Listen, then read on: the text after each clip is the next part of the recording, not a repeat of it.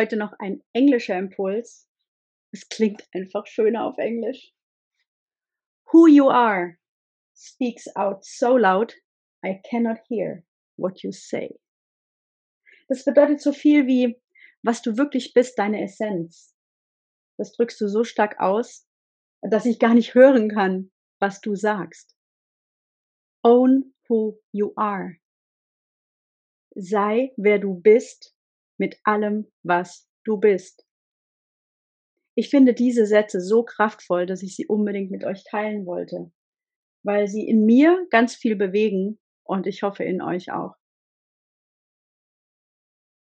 Manchmal müssen wir Dinge nicht sagen, um sie auszudrücken, meistens sogar. Und ich finde das sehr wertvoll, wenn man sich das klar macht, denn oftmals werden wir verwirrt von Menschen, die die einen Dinge sagen und andere Dinge ausdrücken oder tun.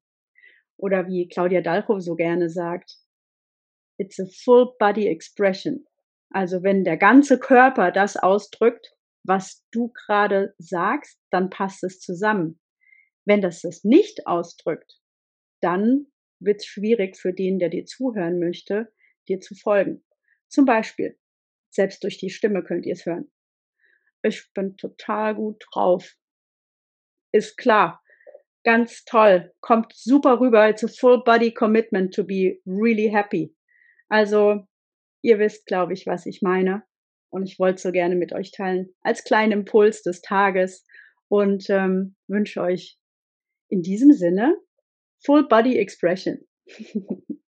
Schönen Tag für euch.